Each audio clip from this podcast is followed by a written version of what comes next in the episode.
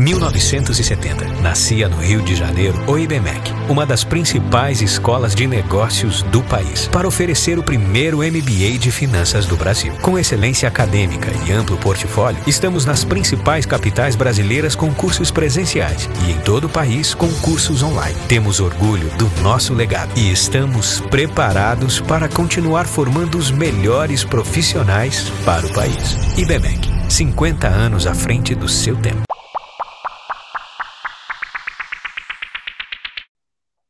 Olá, bem-vindos. Esse é o primeiro podcast do grupo de pesquisa e extensão chamado Observatório dos Grandes Atores. Nós fazemos parte de uma equipe que a cada semestre na Faculdade IBMEC de Belo Horizonte estuda um país diferente, uma figura diferente daquilo que a gente chama de sistema internacional. Boa parte dos nossos alunos pesquisadores são do curso de Relações Internacionais, mas o grupo é aberto a todos aqueles que queiram contribuir, sejam de outra faculdade ou mesmo de outro curso dentro da nossa faculdade. A justificativa desse grupo começa porque as relações internacionais são um campo um tanto quanto extenso ele conecta áreas de relações políticas, relações econômicas, relações sociais entre diferentes países e que certamente essas relações geram reflexos que transpõem, transcendem as fronteiras de um Estado. As empresas, os indivíduos, as organizações não governamentais, todas elas interagem naquilo que a gente chama de sistema internacional. O início do século XX, a gente tinha ali uma nova vontade de estruturação do ambiente internacional e vimos um explodir na quantidade de organizações governamentais tentando de alguma forma ali num ciclo bem positivista por fim a um ciclo de guerra administrar melhor é, esse ambiente internacional. Dentro da faculdade, agora no século XXI, a gente está tendo é, contato com muitos outros temas que naquela época sequer existia uma faculdade consolidada para estudar o que acontecia. Então, passado esses 120 e poucos anos, a gente é consciente que não pode estudar só o todo, também é extremamente relevante estudar os atores, os atores mais importantes do sistema internacional. Então, a cada semestre, um país é selecionado. Nós estamos na quinta edição. Na primeira edição, estudamos a Rússia. Na segunda edição, estudamos a Alemanha. Na terceira edição, estudamos a Índia. Na edição passada, estudamos o Reino Unido. E ao longo desse segundo semestre de 2020, estamos estudando o Japão. Hoje, aqui conosco, existem integrantes atuais, mas que também participaram de edições anteriores. Vieram conversar a Ana Júlia, a Natália e o Nicolas. Ana, tudo bem? Oi, Vladimir, bom dia, tudo bem? É, que bom, Ana. Natália, tudo bem? Que Oi, ótimo, Natália, poder contar com você. Nicolas, tudo bom? Tudo ótimo. E aí? Por aqui também, muito bem. Gente, eu gostaria de ouvir de vocês sobre a importância de participar de atividades extracurriculares enquanto se faz a faculdade. Quem pode me contar um pouco e, ao mesmo tempo, contar todo, para todos os nossos ouvintes a relevância de, além de cursar disciplinas, realizar outras atividades? Já. Pode falar. Então, bora, Natália. É, então, as minhas experiências com extracurriculares é, foram muito boas, porque eu acredito que o espaço da extracurricular ele é mais ele é mais prático também mais dinâmico do que das matérias normais das nossas matérias fixas né? Então isso me deixou muito mais é, apta a pesquisar a ter um apoio mais direto com o professor no caso Vladimir e também os outros que é, que nos acompanham. Então, isso foi, é, foi muito interessante é, da parte da faculdade proporcionar para a gente e também ver que os próprios alunos podem se, se dispor e ajudar uns aos outros nesse, nesse ambiente de. Essa é uma coisa que eu, enquanto aluno, aproveitei bastante, sabe, Natália e todos que nos ouvem. É realmente uma visão diferente. Ter um contato de um orientador, alguém que já tem experiência e que possa nos apoiar, é bom. Mas é melhor ainda poder ter apoio de colegas, nem sempre da mesma turma, que a gente nem sempre está junto, né? Quando vira é, é, aluno de faculdade, a gente cria uma espécie de segunda família, de tanto tempo que passa junto, tantos trabalhos que fazem junto, mas a experiência da faculdade é também de formar rede, formar contatos. E nas atividades extracurriculares, eu acho que é um ambiente bem propício para isso. Nicolas também começou a contribuir, mas passou a palavra gentilmente para a Natália começar. Nicolas, o que, que você contribuiria, o que, que você acrescentaria? Ah, eu tive minha, minha experiência com um grupo de estudo, assim, atividades extracurriculares, foi muito, muito positiva. É, no começo, assim, eu estando no oitavo período, consegui viver tudo que, quase tudo que o MEC dava para oferecer, e grande parte disso foram por meio de grupo de, foi por meio de grupo de estudos. No terceiro período, eu estava fazendo cinco grupos de estudos, a, todos em áreas diferentes, com os quais eu tinha experiência com o professor, com os alunos. É, alguns grupos de estudo, ele, eles nos ajudam a falar melhor, outros eles são específicos para alguma área. É, no caso, o grupo de estudo do Observatório dos Grandes Atores, ele te, ele te ensina é, sobre diversos países, nações, como o sistema internacional funciona e especificamente como que o essa como que são as relações internas no, no país, a economia, a cultura, a segurança. Eu acho muito interessante.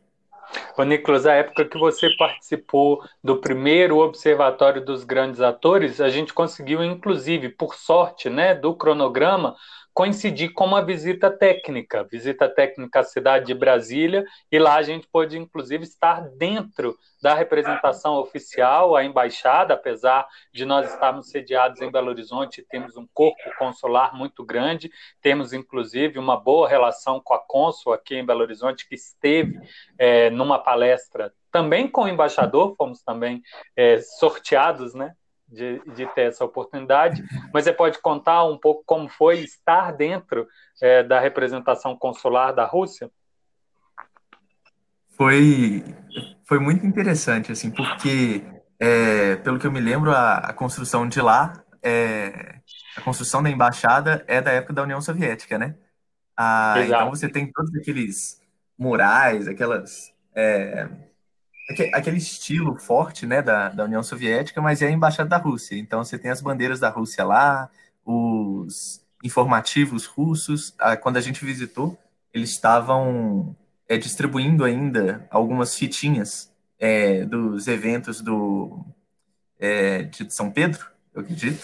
Ah, então estava quase que em clima festivo lá, foi, foi muito legal. Ah, conversamos com a, com a cônsul, é, ela nos explicou a, toda como que funcionava uma embaixada, um, como que funcionava esse pedaço de território russo no Brasil, né?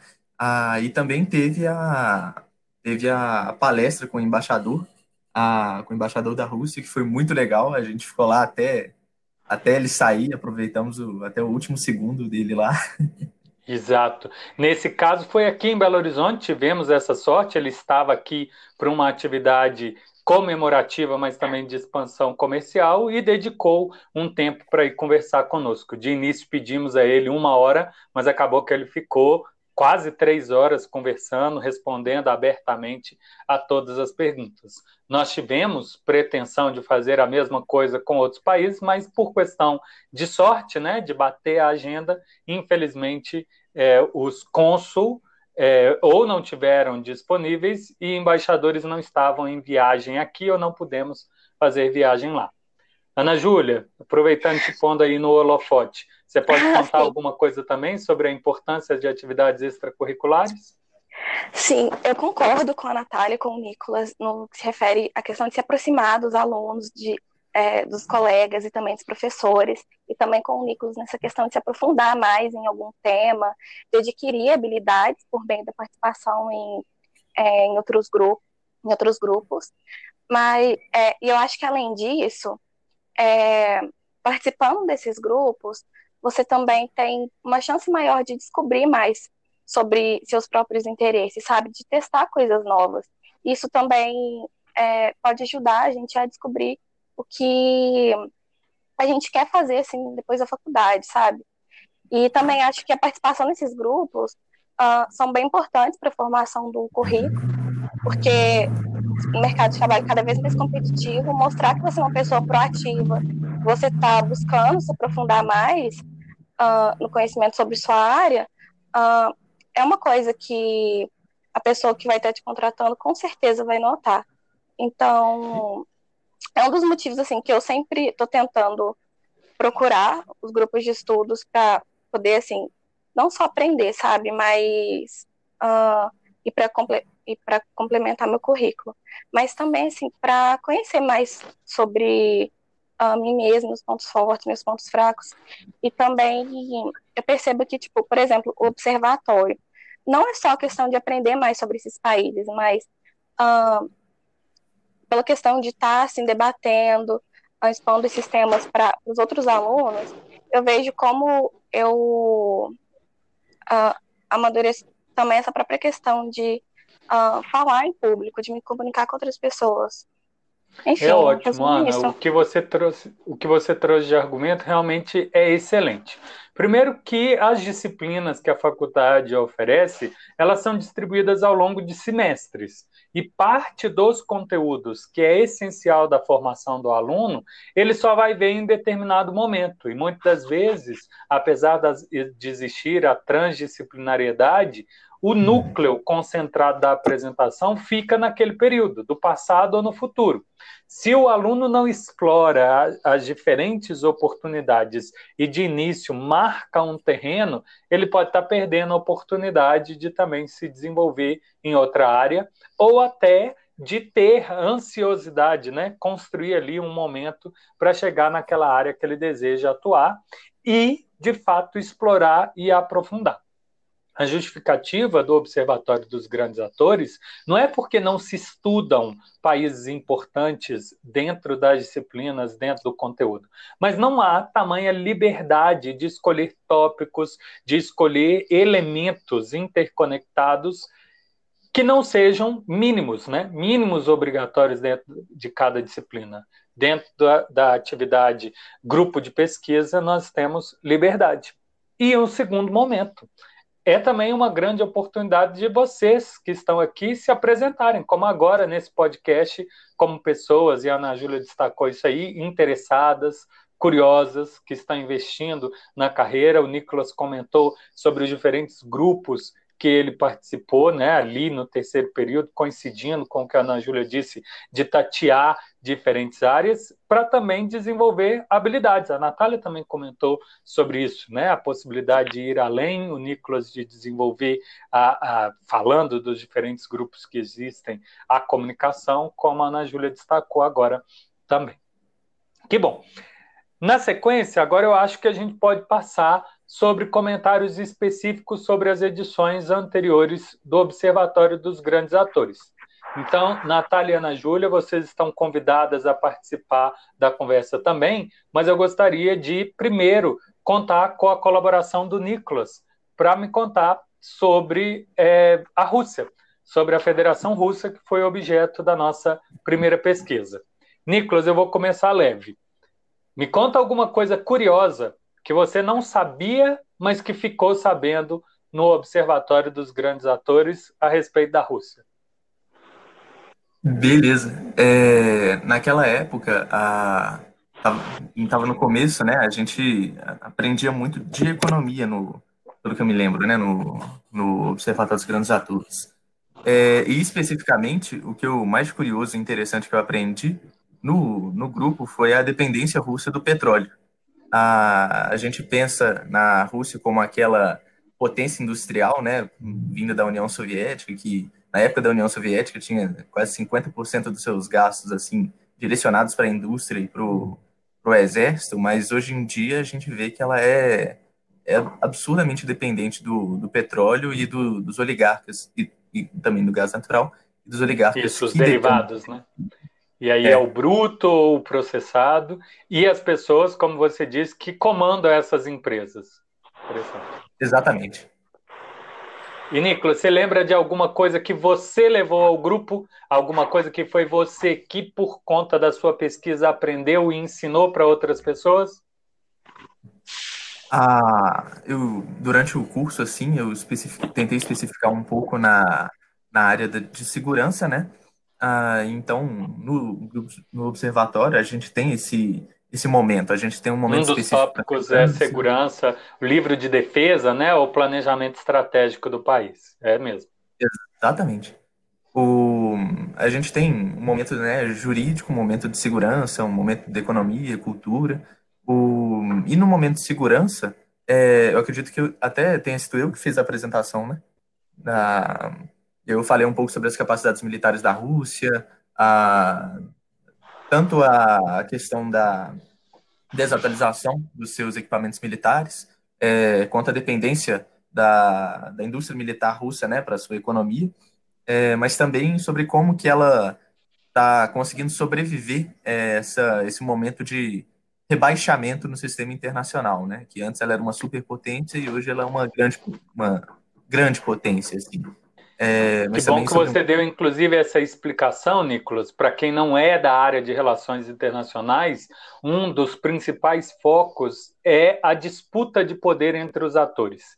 E a gente apresenta o poder como algo que não é estático, é sempre um comparativo de força. E dependendo do grau de maior ou menor capacidade de influenciar no sistema, a gente tende a classificar os países, em especial, como sendo soberanos, potência, potência regional, grande potência ou superpotência. Claro que existem aqueles atores também que não chegam a ser tamanho, apesar de oficialmente serem independentes, né? Tamanho é liberdade, podem ser dependentes.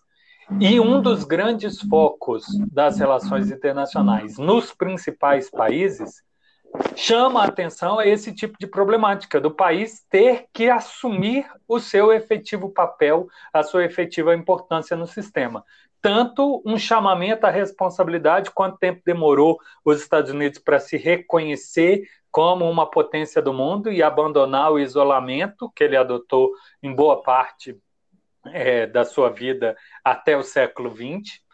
E o inverso também é possível assim como Reino Unido e França tiveram que se ajustar no pós-segunda guerra de não serem as potências e serem algumas das potências, a Rússia também, na década de 1990 e início dos anos 2000, teve que cair na realidade que já não tinha tamanha influência que aquela que ela foi dominante, União Soviética, foi uma das duas grandes potências. Que bom. Exatamente. Eu te interrompi, fique à vontade para seguir falando. Não, era só mais um comentário pequeno sobre a, a, as armas nucleares russas, né? Que é um, um, fato engraçado que a gente tem os russos com maior quantidade de, de ogivas nucleares ativas, né, do mundo. É, e também com o, alguns dos mísseis mais, dos ICBMs, né, mais avançados do mundo. Ah, e mesmo e assim, aquela ela... época a gente chegou já antecipando o que parece que já está em fase de teste, agora em 2020, de novíssimas armas, tanto aeroespaciais como no subsolo marítimo, usando de tecnologia nuclear para permitir uma vantagem perante os demais atores. Exatamente, naquela época eles tinham acabado de. É, eu acredito que tenha sido 70 anos comemorativos né, do fim da Segunda Guerra, é, 2015, mas eles ainda estavam mostrando as suas novas armas, né? Ah, nós conseguimos analisar ah, alguns dos novos aparatos do, da Rússia, como no, novas armas pessoais, né, individuais, novos Isso. tanques, é, BTRs, né, que são os, os equipamentos de transporte de pessoal, é, e até mesmo alguns planos de modernização da, da frota naval e da, da, dos aviões e bombardeiros né, da Rússia. Ótimo. Uma das grandes verdades do uso das Forças Armadas do século XXI é a sua presença de desestímulo perante outros países, de dissuasão. Então, os países fazem questão de mostrar que dão conta de responder, responder rápido e, eventualmente, aniquilar tropas dos outros. tudo com o objetivo de, talvez, com isso, evitar que os países adotem uma postura violenta, invasiva sobre os interesses daquele que está querendo demarcar terreno. Que ótimo, todos esses são exemplos né, é, do que a gente estudou no observatório e que talvez, Nicolas, responda, mas para quem está treinado, pode ter percebido. Se você puder, nas suas palavras, traduzir o motivo pelo qual a Rússia é um ator relevante no sistema internacional, se de fato fizemos uma boa escolha de, de estudar a Rússia porque ela merece ser estudada? Sim, claro. A, a Rússia, por mais que é, por mais que ela tenha assim tenha sido rebaixada, né, entre aspas assim, é, no, depois dos anos 90 ela ainda é um ator absurdamente importante. É, não existe país no mundo com maior quantidade de tanques do que a Rússia ou do que armas nucleares e esse rebaixamento ele é mais uma é, é mais uma questão de posicionamento no sistema internacional e não uma, é, uma inferiorização do, do país em si. Hoje em dia, a Rússia ela está, se, é, está se desenvolvendo muito mais né, em, termos econômicos, em termos econômicos militares, assim, se você for pensar, é, mesmo dadas as sanções internacionais depois de 2014, né? Mas o. Para quem não está atento, pelas questões da disputa com a Ucrânia e o domínio, né, ou a manutenção da base naval ali naquela região. Que ela poderia é. perder, né, uma concessão que existia da Ucrânia para a Rússia, e encerrando esse ciclo, a Ucrânia talvez estava pondo um preço muito alto e a Rússia insistiu é, que os russos que moravam ali tinham o direito de se declarar independente e anexar-se ao território da pátria-mãe. Exatamente. É... E hoje em dia a gente vê uma aproximação muito, muito mais forte assim da Rússia e da China. É... Ou seja, a Rússia ela está se botando, ou mesmo da, da influência né, com o Haftar ou na influência russa na Síria com o Assad, é, a gente está vendo a Rússia se é, tomando novamente um papel muito de um papel muito proeminente assim no sistema internacional, por mais que ela tenha sido rebaixada. Exato, ela tem lá os seus interesses, tem os lugares que ela está disposta a pôr o pé no chão mesmo, né, e dizer aqui eu vou prevalecer, aqui é a minha área de estabilidade ou instabilidade e eu não vou deixar a influência de outros prevalecer sobre a minha. Que ótimo. É, Natália e Ana Júlia, alguma pergunta para mim ou para o Nicolas sobre a Rússia? Não, por mim tá. Sim, por mim também. Muito que bom. Natália, já que você está falando aí, era você que eu ia convidar para contar para os nossos ouvintes sobre a Alemanha. Vou inverter um pouco o, o, o, processo e vamos começar. Por que, que a Alemanha é um país que merece a atenção, merece estar no holofote para qualquer um que esteja nos ouvindo, que merecia pesquisar, e o porquê que nós, no IBMEC, no curso de Relações Internacionais, estudamos a Alemanha?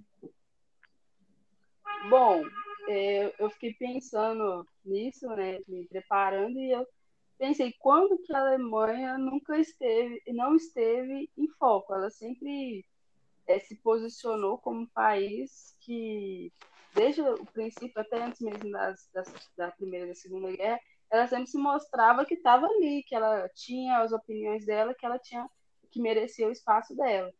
E, e, e a gente estudou diversas áreas da, da Alemanha, e a que eu, que eu mais me interessei, que eu mais assim, vi, que realmente ela, ela tem esse crescimento porque ela investe na população dela.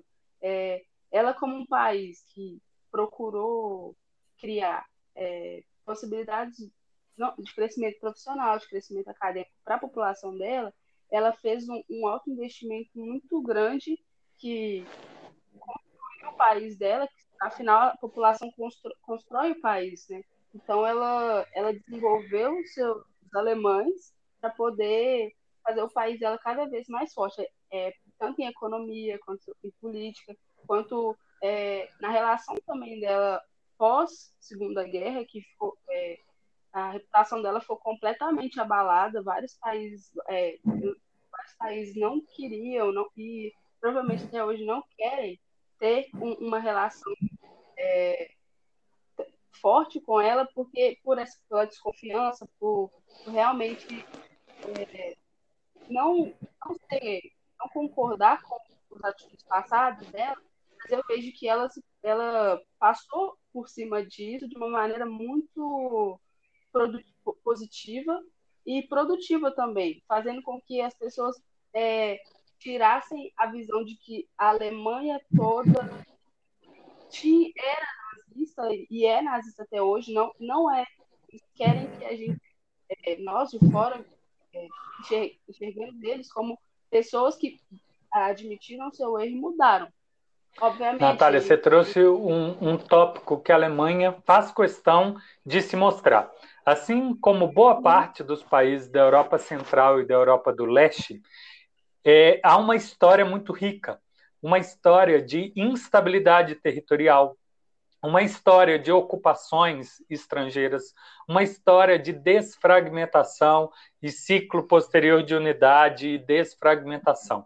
Então, nas relações internacionais, a gente sempre tem que começar algum recorte.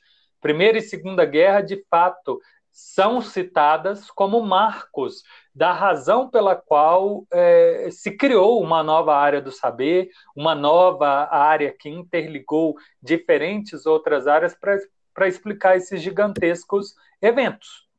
Mas logo no primeiro período, na nova grade do, do, do curso de vocês, é, eu acredito que o do Nicolas não foi, é aberto com a história das relações internacionais. E como tudo, tem que também escolher um recorte. E, coincidentemente, é, começamos pela história do nascimento do Estado-nação moderno, e ali uma escolha frequente é começar pela história da Guerra dos 30 Anos, do Sacro Império Romano-Germânico, daquela área germânica expandida, que hoje a gente acaba chamando de Alemanha, mas tem braços com outros tantos países. E ali também já há uma história de guerra, também há uma história de conflito e de tentativa de influenciar não só dentro do seu próprio território, mas no entorno. Claro que não é só desses.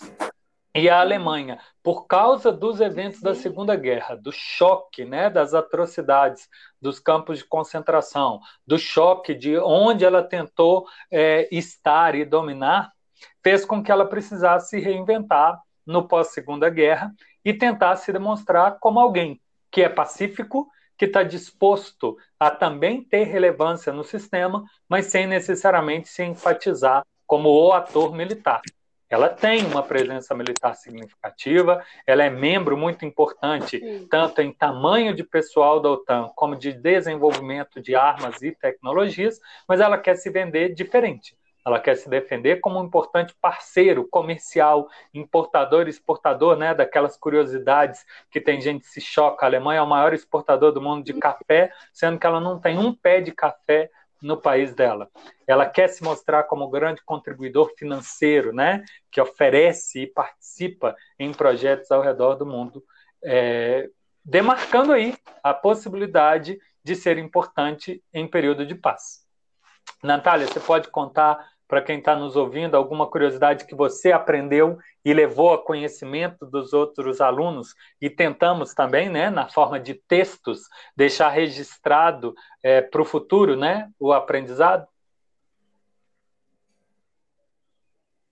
É, eu produzi dois textos, é, um relacionado às oportunidades é, é, de investimento na Alemanha e outro relacionado à segurança social, então é, voltado para o atendimento da, é, de licença maternidade, aposentadoria, de seguro-desemprego, todo esse tratamento é, com a população que, que precisa. E uma das coisas que, é, que eu pesquisei, que eu até coloquei no texto, é que é, eles têm um investimento para as famílias terem filhos. Então, eles criam esse, como se fosse uma bolsa, e e proporciona às famílias ajudadas e de, de... Em termos técnicos, ele tem uma preocupação demográfica, né? De continuar sendo um ator relevante adiante, Isso. mas com muito medo do, da diminuição da população impactar na capacidade de continuar inovando, capacidade de produzir é. em um volume que mantenha ela em um status relevante. Combinando né, com o que o Nicolas disse, é, ela tem como vizinho a leste a Rússia, não é conectado direto, mas é uma preocupação que ela tem há bastante tempo e que certamente precisa continuar atento. É, e como atualmente é, a, os motivos da redução são as dificuldades financeiras que as famílias enfrentam, isso se torna uma preocupação a menos para os alemães, já que é, o governo mesmo é, facilita isso essa, com essa, esses auxílios. Então, é, consequentemente, as famílias tendem a, a terem mais filhos porque é, elas têm esse atendimento. Eu achei muito interessante isso, porque é, a gente vê, não só na Alemanha, mas como toda a Europa, um envelhecimento populacional muito grande. Isso é, já tem, já tem é, sofrido consequências com isso. Então, esse investimento na população é algo que futuramente eles vão estar é, constantemente absorvendo na, na população. E sobre as oportunidades, é, é, o que você falou, ela, ela é o país maior exportador de café, sendo que ela não produz café. Eu também pesquisei e fiquei vendo que ela também ela é uma das maiores exportadoras de cacau, sem plantar cacau. Ela, ela tem esse, é, esse processo de comprar dos países produtores e, e às vezes, processar e vender. Acaba recebendo é, maior do que o próprio país produtor, ela com um crescimento, é, crescimento sempre, sempre positivo. Então, foram essas Legal, Natália. Na época do observatório, nós não pudemos receber é, para uma palestra nem embaixador, nem o cônsul alemão. Mas, em anos anteriores, alunos da disciplina Direito Internacional Público fizeram uma visita técnica ao consulado aqui em Belo Horizonte e o cônsul teve a oportunidade de contar para os alunos do IBMEC esse trabalho e esse esforço muito grande que ele tem de mostrar às empresas as oportunidades que os alemães querem que brasileiros invistam e colaborem com eles na Alemanha, ou mesmo as oportunidades de empresas alemãs que poderiam ser parceiras e explorar negócios novos, em especial aqui em Minas Gerais. Foi muito bom. Para encerrar, Natália, pelo menos uma pergunta direta, a mesma que eu fiz para o Nicolas, você se lembra de alguma coisa que outro colega estudou e que você teve a oportunidade de aprender e que achou curioso? Né, ou que ficou satisfeita de estar no grupo e poder ter ouvido alguma coisa que você não pesquisou por conta própria, mas um colega colaborou com o seu aprendizado? Se eu não me engano, eu acho que foi o, André, o André Reale, que, que falou do direito alemão e falou das é, semelhanças com o direito com algumas partes do direito brasileiro.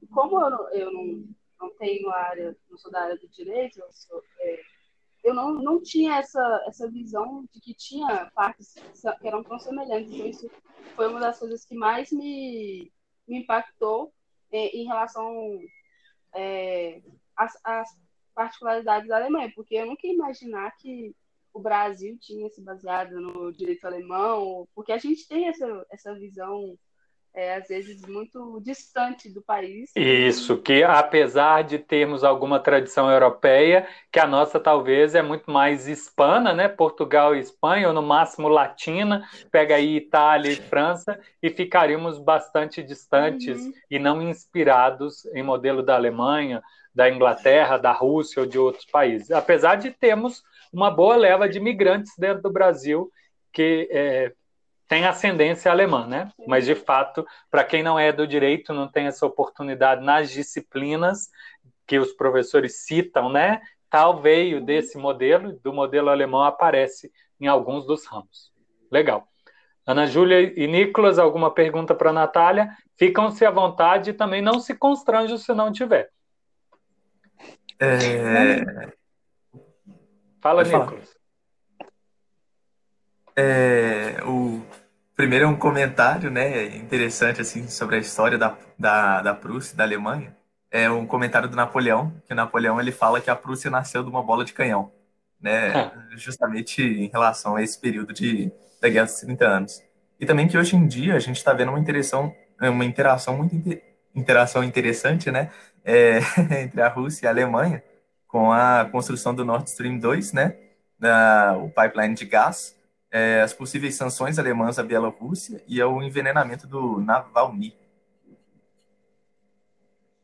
Para quem não está acompanhando o noticiário de 2020, teve eleição ali na Bielorrússia, nós temos um processo eleitoral também em andamento na Alemanha, então tudo ali, de alguma forma, é geoestratégico, está interligado. Interessante. Ana Júlia também queria fazer alguma pergunta ou contribuição? Não, não. É, porque então agora eu fico com você, porque você participou Sim. da terceira edição é, e se disponibilizou a vir contar é, para nós aqui, conversando, nós quatro, mas todos os ouvintes também, um pouco sobre a Índia. A Índia, que como o Brasil e como a Rússia e como a Alemanha é uma federação, a Índia, diferente da Alemanha e da Rússia, que tem pé europeu, é uma realidade asiática. Por que vale a pena ouvir, ler, assistir, prestar atenção na Índia, Ana Júlia?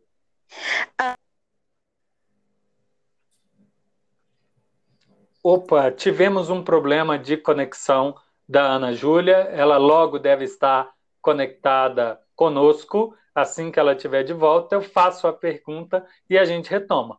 Nesse intervalo, eu vou passar a palavra para o Nicolas, novamente, é, Nicolas, para me contar. Opa, que bom, Ana Júlia está de volta. É, Diga, Ana. Desculpa, não sei Sem problema nenhum, tá todo mundo aqui ansioso, aguardando você para nos contar por que, que vale a pena prestar atenção na, na Índia. Sim, antes de responder sua pergunta, eu só gostaria de contar para os ouvintes, né, que a foi o primeiro, uh, a primeira edição que eu participei, eu tinha acabado de entrar na faculdade, era o meu primeiro período, e tudo para mim foi, assim, bastante novidade, sabe? É, eu já achava a Índia um país bem interessante, mas simplesmente por coisas, sei lá, que eu via na, é, filmes que eu via na televisão, documentários, essas coisas, mas não tinha nenhum conhecimento é, muito profundo sobre a Índia. Mas, agora sendo mais direto em responder a sua pergunta, uh, estudar a Índia é muito importante, primeiro porque a Índia é uma potência emergente, né, como uma economia que, antes da pandemia, crescia a taxa de é, quase 7%, uh, ah, com uma população enorme, uh, com um PIB que chega quase a 2 trilhões, então, assim, é, também tem uh, armas nucleares. Então, assim, uh, a Índia é um ator bem relevante.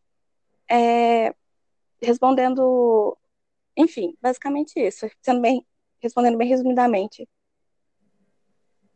Ela está junto do Brasil, da Rússia, da África do Sul e da China, num bloco que tenta aí se apresentar como alternativa às potências tradicionais criado os BRICS por um instituto de investimento, mas que depois virou uma alternativa diplomática.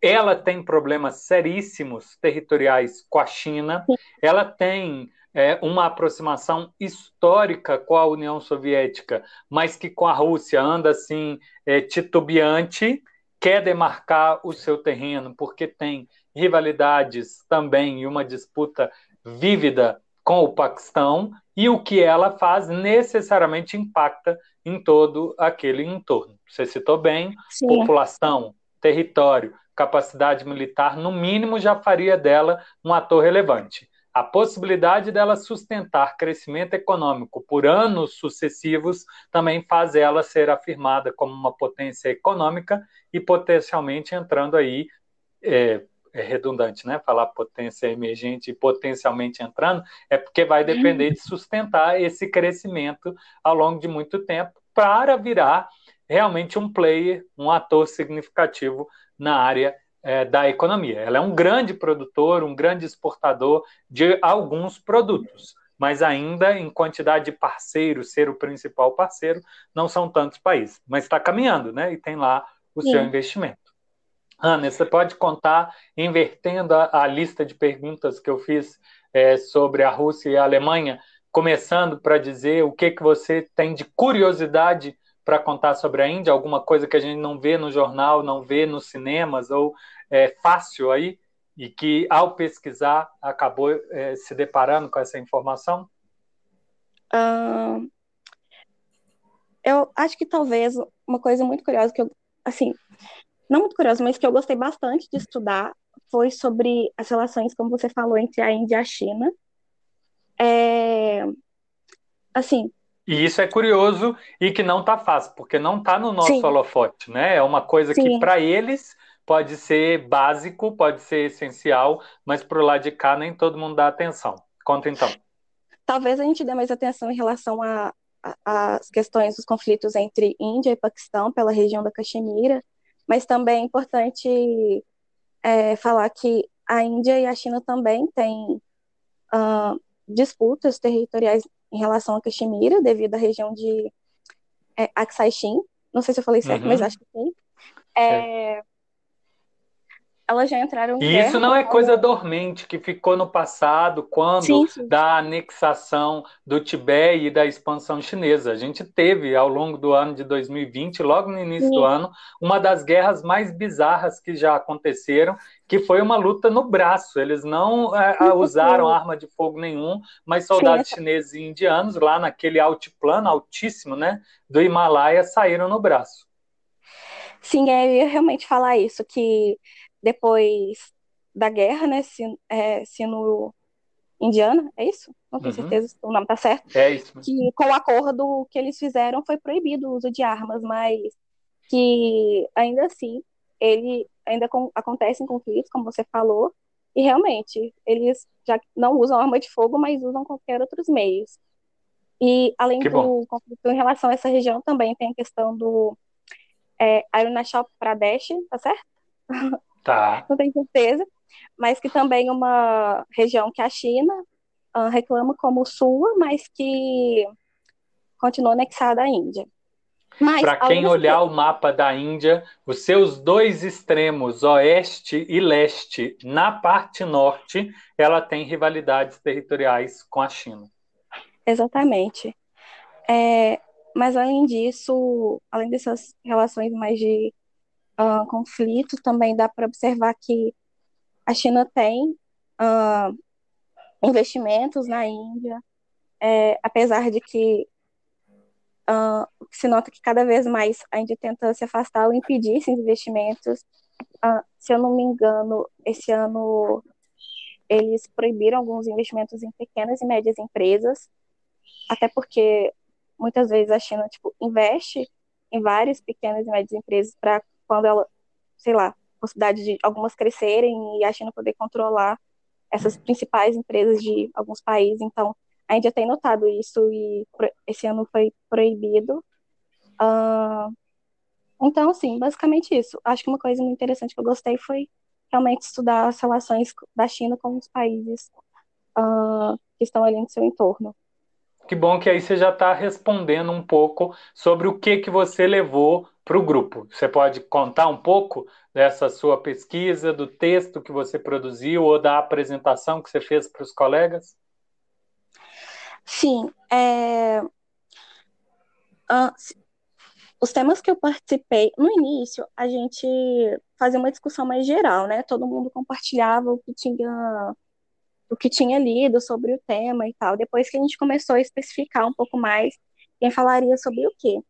E eu lembro que uma das partes que eu participei foi sobre o sistema político indiano, né?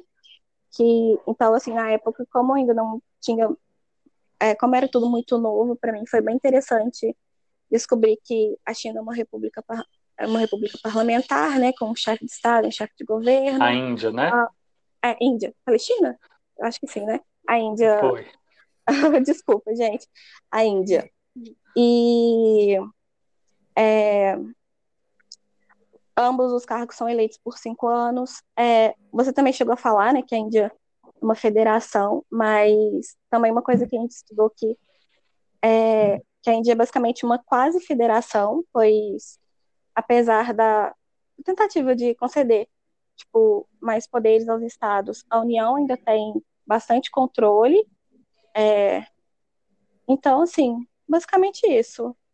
É... Que bom, Ana. Agora, Foi uma experiência boa. Uhum, Infelizmente, sim. a época do, da realização do grupo tinha um encontro muito grande dos BRICS acontecendo e o embaixador, apesar é, de ter se disponibilizado, a agenda foi cancelada. E o cônsul foi encaminhando junto do embaixador e não pôde suprir a presença. Mas todo mundo acompanha ativamente nas redes sociais, o contato é próximo e oportunidades seguem abertas para, mesmo ter passado o, o, o foco né, na Índia, da gente receber na faculdade e deixar registrado essa presença.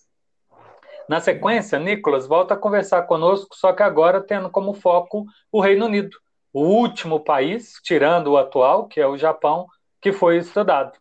Por que estudar o Reino Unido? Por que seguir acompanhando o que acontece no Reino Unido, Nicolas? É, um pouquinho antes de falar sobre o Reino Unido, também teve a participação da Câmara de Comércio Indiana no IBMEC, né? Que ela Isso. tem uma tradição de, de empregar os alunos de RI lá.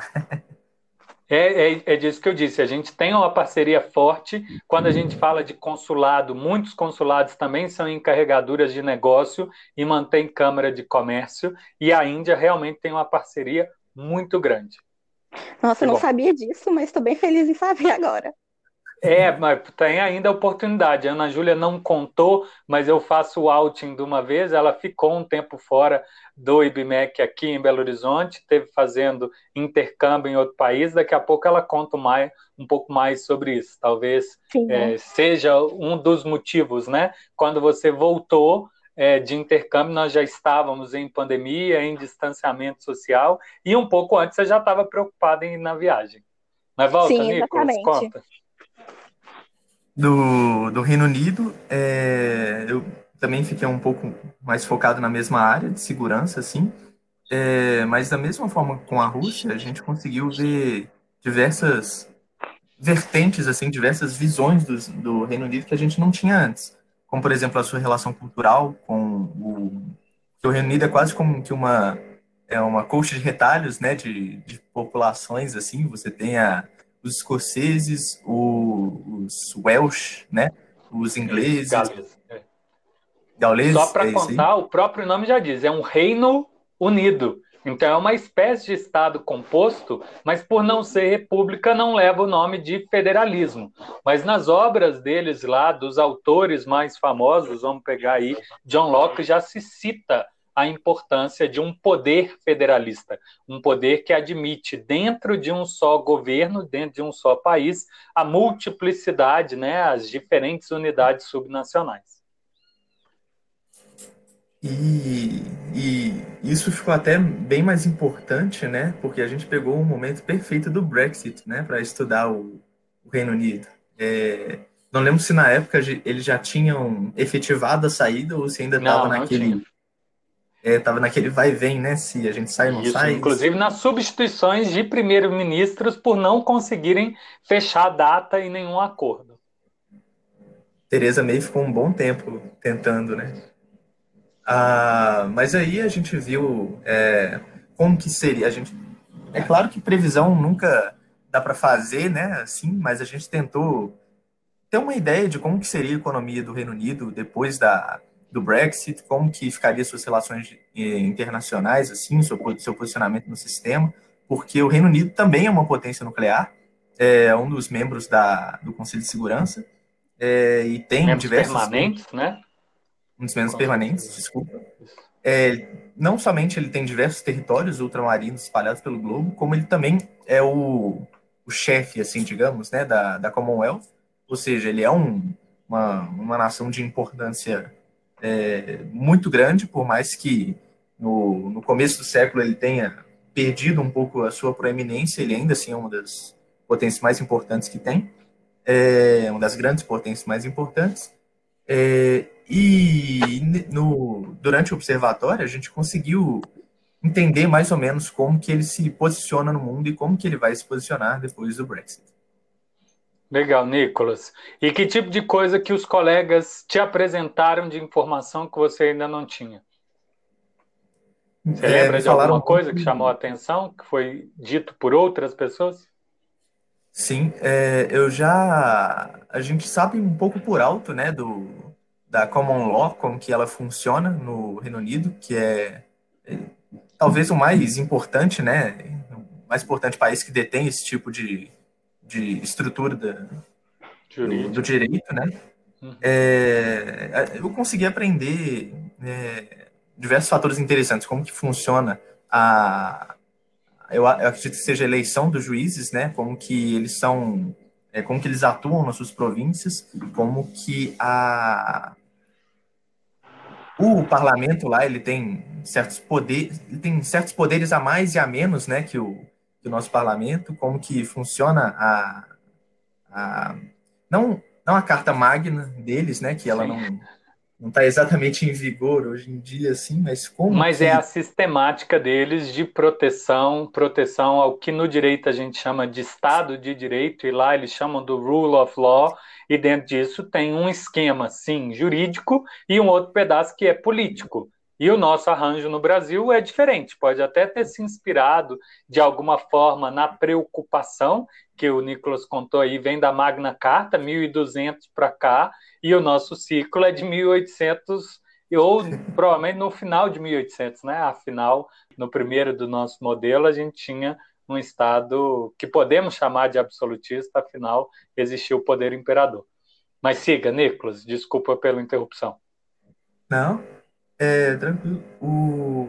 E também o ponto que eu ia falar é da história da evolução do direito inglês, como Sim. que ela acompanha a, a história do, da Inglaterra como um todo, né? Como que eles tiveram que ir cedendo, é, o rei teve que ir cedendo poder à, à população, primeiro aos lords, depois à Câmara dos Comuns, é, e como que a história da Inglaterra ela acaba transformando um pouco na história política do mundo, né? Na, na Idade Média, Idade Moderna e agora a Idade Contemporânea. Eu acho muito interessante.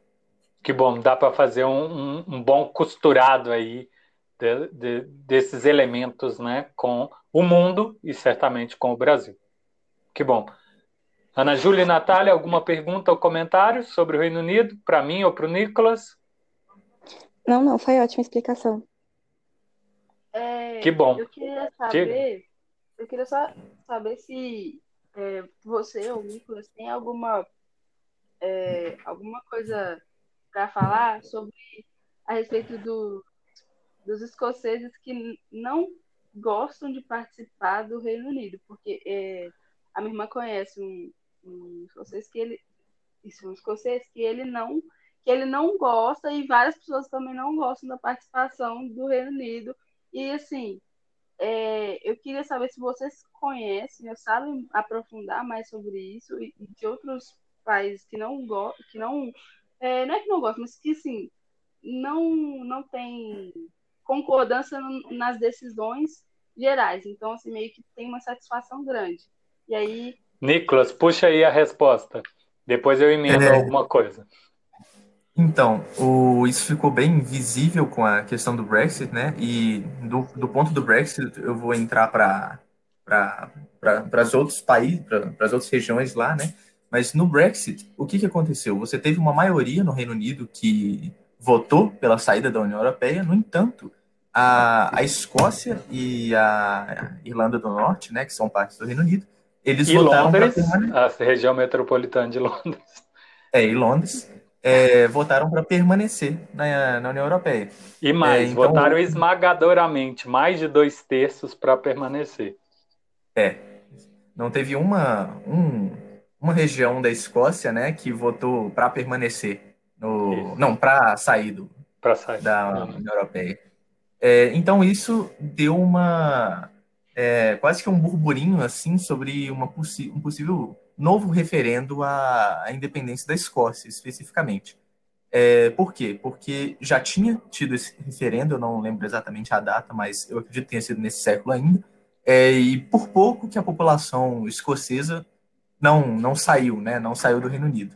Mas aí a gente tem a, a posição dos escoceses e de alguns grupos da Irlanda do Norte no parlamento inglês, que eles têm os seus partidos próprios, é como se, se o Rio Grande do Sul aqui no Brasil né, tivesse o partido do Rio Grande do Sul e esse partido fosse declaradamente a favor da, da independência né, do, do Rio Grande do Sul.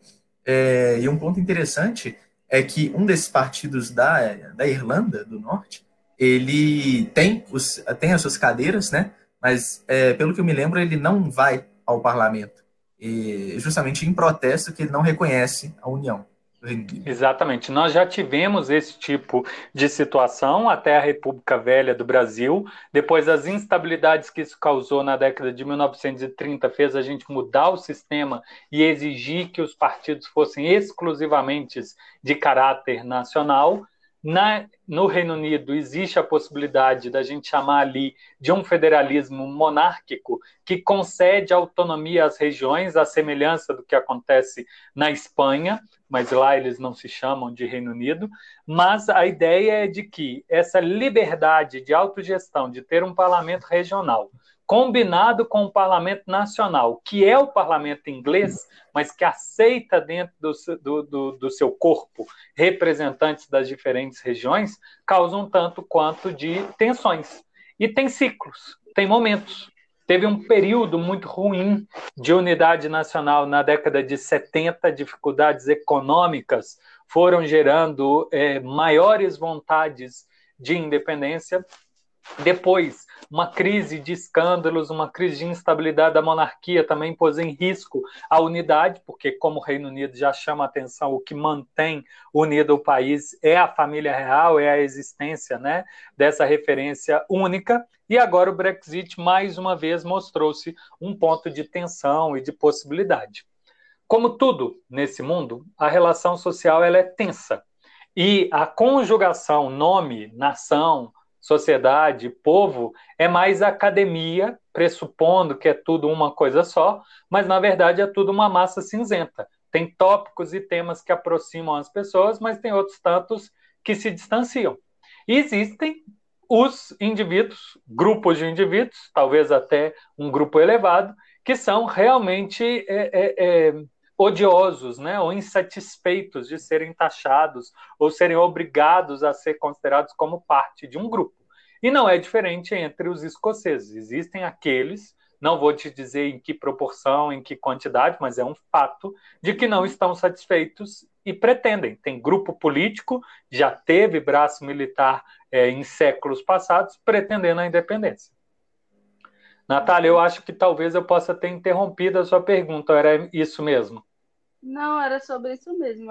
E, e tipo assim, agora ficou bem mais claro é, o motivo, que é compreensível, e também ver que, apesar de ser o Reino Unido, as opiniões podem ser bem diferentes e podem ser bem. É, igual você falando, pode resultar até mesmo numa independência. Exatamente, como o Nicolas comentou e eu tive a oportunidade de complementar, pelas escolhas de arranjo político deles, isso parece que tem mais chance de aparecer no Parlamento Nacional e no Noticiário do que no Brasil.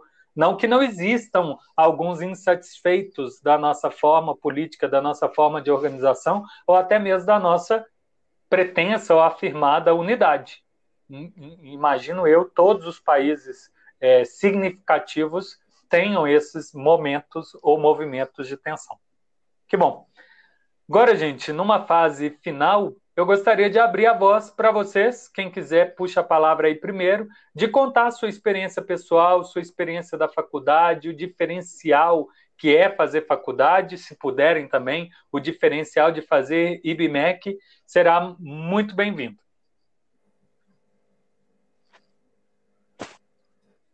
É... Não é possível. Ah, diga. Né? Estando no... eu, eu ia Estando ficar chocado no... se nenhum de vocês tivesse alguma coisa a falar. Vai, conta. É, eu acho que eu já consegui ver, assim, né, no, no oitavo período, se também não tivesse visto, não teria aproveitado direito. É, grande parte do que a faculdade tem a oferecer. É, e eu acredito que o curso de RI no IBMEC, ele tá, bem, o observatório, ele é é, multidisciplinar, né? Mas o falando sobre a minha experiência específica, o curso de IBMEC ele está num momento de renovação. É, o Vladimir até comentou que eu não tinha tido alguma das matérias, algumas matérias, né, com que as meninas tiveram, é justamente porque a, o curso ele está se desenvolvendo, ele está é... Só para interromper, Nicolas, você continua. Você teve o, a história no segundo período, e eu comentei à época apenas que essa matéria foi puxada logo para de início ser apresentada. Mas você está certo. Teve outros ajustes de conteúdos, não que a gente abandonou preocupações, mas a gente está demarcando terreno que tem coisa que precisa ser vista e por isso dos ajustes. Siga. Exatamente. É, foi, foi realmente uma mudança né, de, de período assim, mas o curso como um todo ele está tentando pegar uma, uma visão muito mais voltada para o mercado, né? Uma, ele está tentando ensinar aquilo que é demandado pelo, pelo mercado de trabalho, sem perder é, a sua toda aquele a bagagem teórica que é necessária para qualquer aluno de RI, né? É, e aí no, no oitavo período eu consegui fazer, eu, pelo menos creio, né? Eu tenho conseguido fazer muita coisa ao longo do curso, eu tenho conseguido aproveitar muito a faculdade e qualquer aluno novo, ou mesmo é, que estiver no, no começo do curso, ele tem que, tem que buscar, tem que buscar os grupos de estudo, tem que buscar os professores, que é assim que ele vai se desenvolver. E o, o meu estágio, o estágio que eu consegui entrar, é, o que eu utilizo, tanto o, as habilidades necessárias para passar lá, é, puxando um pouco de sardinha, eu passei em primeiro lugar, mas obrigado tanto as, as habilidades necessárias para passar no, no concurso, quanto as habilidades que eu precisei para utilizar durante o, o estágio, eu consegui desenvolver muito bem no IPEC. E foi justamente Eu acho que para o pessoal que está nos ouvindo entender, até porque deve ter estranhado concurso para fazer estágio, que ah, é. oportunidade é. é essa que você tem? É que eu tô como estagiário de Relações Institucionais e Sociais no INDE, que é a Agência de Promoção de Investimento e Comércio Exterior de Minas Gerais. É, e é o, é o setor pelo qual eu me apaixonei, assim, de atração de investimento, é, e que eu vou tentar continuar a carreira posteriormente à faculdade. Legal.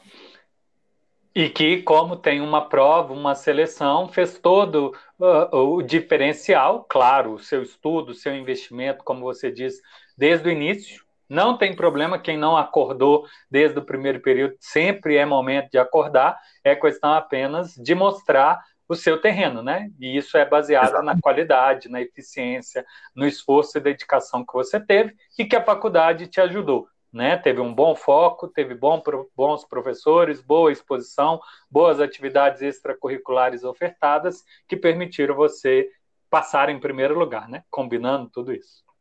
Que ótimo. Exatamente. E tomara que você consiga seguir, como você já disse, que é uma área que você apaixonou, achou mais do que interessante, né? Uma área que tem retorno profissional, econômico e satisfação pessoal. Tomara que consiga ficar e seguir, né? Exatamente. Se não for no Indy, em qualquer outra atividade de atração de investimento.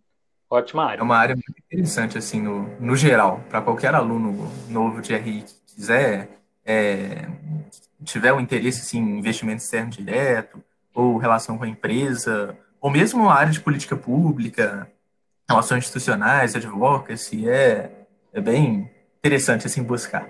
É amplo. Você comentou a Câmara de Comércio, você comentou o Instituto Governamental, mas empresas também mantêm contato com bancos, bancos também querem ter contato com todos esses atores, especificamente na área de investimento. Que bom. Ana Júlia, eu vou te pôr no holofote, independente de você sim. querer contar, eu já prometi para os ouvintes que você falaria alguma coisa do seu intercâmbio. Então, nos conta sim. que oportunidade foi essa, foi a faculdade que te deu essa oportunidade, ou como que a graduação de Relações Internacionais pôde facilitar a sua vida durante o intercâmbio e como que o intercâmbio também acrescenta quem está fazendo uma faculdade. Então, é, essa oportunidade que eu consegui foi a Bolsa Ibero-Americanas. É uma bolsa do Banco Santander em parceria com, com, as universidades. Então, basicamente, o Santander ele concede a bolsa, mas quem faz todo o processo seletivo é a faculdade, né? No caso, IBMEC. E eu consegui a bolsa basicamente pelo meu, pelo meu desempenho acadêmico. Então, só para ah. chamar a atenção, não é toda faculdade que tem parceria. O IBMEC é não, uma não é das que tem e Sim. exatamente abriu essa oportunidade por estar no IBMEC. Que bom. Não só, não só essa oportunidade é da Bolsa Ibero-Americanas, mas o IBMEC também tem parceria com a, a Bolsa Top Espanha, que é para aprender espanhol é, na Espanha. E só para complementar, então não é a única. É, é, no caso que eu consegui foi a Ibero-Americanas. E então eu realizei intercâmbio no semestre passado. E assim, nossa, é, foi com certeza a melhor experiência da minha vida em todos os sentidos, assim, não dá nem para comparar. É, no âmbito acadêmico, realmente está uh, inserida em contexto uh, com ensino diferente, sabe? Uh, tipo, ver uma visão de mundo diferente, sabe? Isso é muito importante para quem é estudante de relações internacionais, porque não é só um conhecimento técnico, sabe? É toda uma visão por trás daquilo, da, daquela coisa específica que é diferente, talvez, do que eu veria se eu estivesse aqui. E também. E como foi ser uma estrangeira estudando em outro país? Assim, primeiro, o que eu não contei, né? O país que eu fui. Ah. Eu fui para Portugal, para a Universidade do Algarve, não falei isso, uma coisa básica. Ah. É... Assim, eu nunca tinha saído do país, então para mim foi tudo muito novo. Apesar da língua ser o português, ainda assim, é... foi um contexto bem diferente para mim. E no caso, uma coisa interessante é que com a pandemia, né, a gente não, não conseguia estar naquele ambiente de sala de aula, mas ainda assim não perdi nada em relação a ter contato com pessoas de uma cultura diferente, sabe? Porque eu morava no alojamento universitário e eram meninas de vários países diferentes, não só de Portugal. Então, foi realmente vivenciar relações internacionais, sabe? No sentido de uh, ver o mundo da forma que as outras pessoas veem. Então, eu acho Essa que esse visão... é o ponto mais interessante do meu intercâmbio. Sim, Vlad. Que bom, porque te força, né? De um jeito ou de outro, estando frequentemente com outras pessoas, a ter que dar atenção a maneiras potencialmente diferentes que cada um fazem, enxergam do mesmo fato, do mesmo elemento, porque carregam bagagens distintas, né? Carregam formações Exatamente. diferentes. Exatamente. E outras atividades que você conta é, que você já fez nesse seu ciclo de faculdade? Sim, é, atualmente eu estou no terceiro período. Como eu tinha dito, eu comecei a faculdade no primeiro semestre de 2019.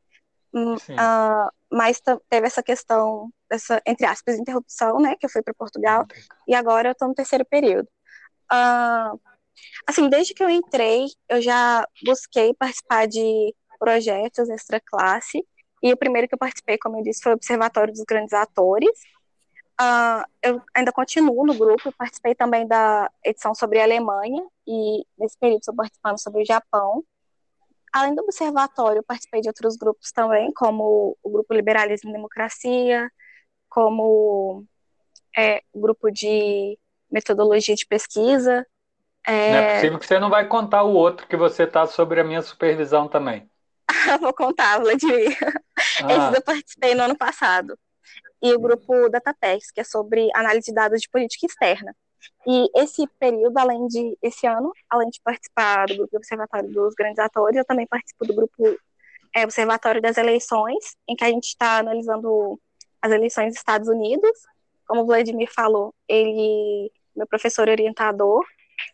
E, assim, está sendo bem interessante, sabe? Porque, a, além de aprender coisas, como eu tinha dito antes, né, sobre a pergunta das atividades curriculares, aprender coisas aprofundar sobre outros temas, é, eu também tenho desenvolvido outras habilidades, sabe? E é, como, eu, como eu disse, né, que eu entrei no primeiro período em grupo, eu pude conhecer já os alunos de outros períodos, uh, fazer amizade, saber de outras oportunidades que tinha na faculdade.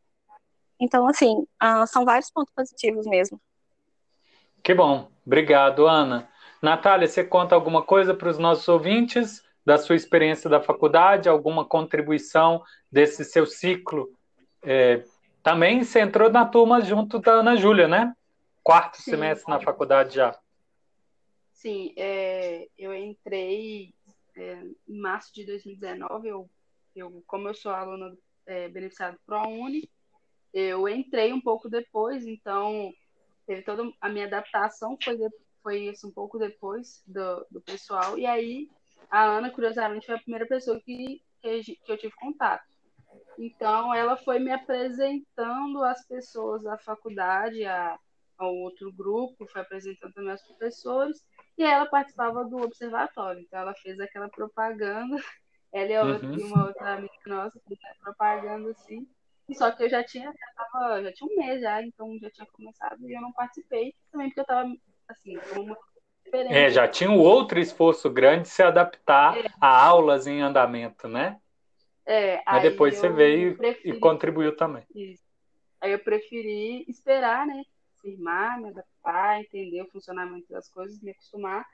E assim, estou me acostumando até hoje, mas é, já com uma experiência maior. Mas aí eu entrei no, no observatório o tema era tamanho.